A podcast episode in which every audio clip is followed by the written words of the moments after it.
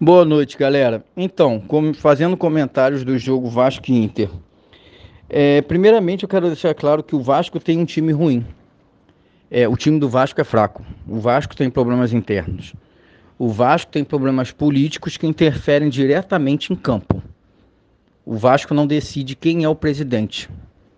Há uma disputa judicial que agora está se resolvendo, mas de qualquer forma que atinge o campo, atinge a instituição.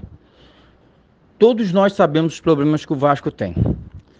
É, provavelmente, se o Vasco entrasse em campo contra o Inter novamente, novamente iria perder. A gente não está discutindo isso.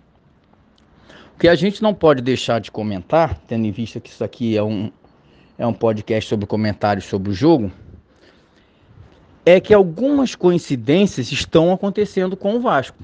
Isso é nítido. Independente da, da falta de competência do, do time, algumas coincidências acontecem com o Vasco. O VAR simplesmente não está calibrado é inimaginável, principalmente num jogo tão importante quanto esse. E novamente, por coincidência, para prejudicar o Vasco. Porque novamente o VAR não interferiu quando deveria interferir. O Vasco foi o time que o VAR menos interferiu e ao mesmo tempo foi o time que mais prejudicou ao interferir. É muita coincidência, né, galera? Vamos pensar um pouco.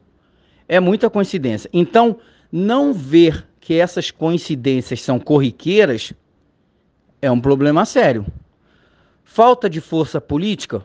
Sim.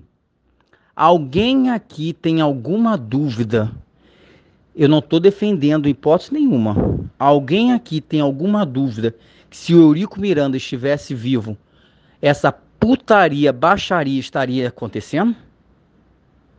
É falta de poder político? Sim. Nós estamos vendo isso. O Vasco pode ter um time fraco. E se entrasse em campo novamente, talvez perdesse novamente para o Inter. Mas a forma como isso está sendo conduzido é vergonhoso. São muitas coincidências. Então, não tem como eu gravar um podcast falando sobre o jogo sem mencionar essas coincidências que estão acontecendo. Porque a CBF é, amanhã vai vir novamente, porque isso já aconteceu e não foi uma ou duas vezes, novamente a CBF vai vir com uma nota de pesar dizendo que problemas ocorreram e que lamenta. O engraçado é que se esses problemas e essa nota de pesar é sempre contra o Vasco. No jogo contra o Bahia, alguns dias depois, acho que no dia seguinte até, a CBF veio dizer que realmente houve erro o VAR deveria ter chamado para expulsar o Gregory, que deixou a sola marcada, tatuada na coxa do Benítez. Ou seja, o VAR interfere quando quer e não interfere quando quer também. Ou seja, é muito fácil falar sobre o jogo e não mencionar essas coincidências que estão acontecendo. Se você entende que essas coincidências são simplesmente coincidências, que podem acontecer com todo mundo, eu acho que é bom você abrir um pouco a sua cabeça, né? Porque é muita coincidência acontecendo, não é? Vamos parar para analisar.